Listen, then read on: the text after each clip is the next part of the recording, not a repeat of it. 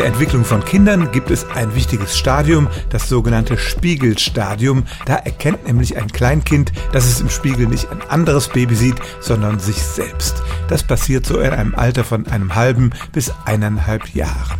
Und Pädagogen halten es deshalb für wichtig, weil das Kind in diesem Moment erkennt, dass es selber eben ein Mensch unter vielen ist und eine gewisse Form von Selbstbewusstsein entwickelt. Frage ist, können Tiere das auch? Die meisten Tiere halten ihre Spiegelbilder tatsächlich für Artgenossen, aber viele können sich auch selbst erkennen. Im Jahr 1970 entwickelte ein amerikanischer Psychologe den sogenannten MSR-Test. Da werden Tiere betäubt, dann bekommen sie einen Punkt aufs Gesicht gemalt oder geklebt und wenn sie dann wieder wach sind, stellt man sie vor einen Spiegel. Wenn das Tier dann versucht, diesen Punkt im Gesicht irgendwie zu entfernen, dann ist das ein Zeichen dafür, dass es sich selbst im Spiegel erkannt hat und eben nicht ein anderes Tier, was so einen komischen Punkt im Gesicht hat.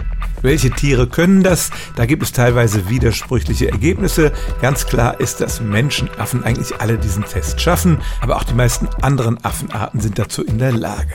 Auch Delfine haben den Test eindeutig bestanden, bei Pferden gibt es nur einzelne Ergebnisse. Aber es sind nicht nur die höheren Säugetiere, auch manche Vögel können sich im Spiegel erkennen. Elstern sind ein Beispiel dafür. Und es hat sogar Experimente mit Fischen gegeben, die diesen MSR-Test bestanden haben. Wie gesagt, einige dieser Versuche sind umstritten. Es ist zum Beispiel eine Frage, wie lange man die Tiere trainieren muss, bis sie das schaffen. Aber zumindest für unsere nächsten Verwandten im Tierreich kann man sagen, sie erkennen sich selbst im Spiegel und das ist ein Zeichen zumindest für ein rudimentäres Selbstbewusstsein. Stellen auch Sie Ihre alltäglichste Frage unter stimmtz.radio1.de.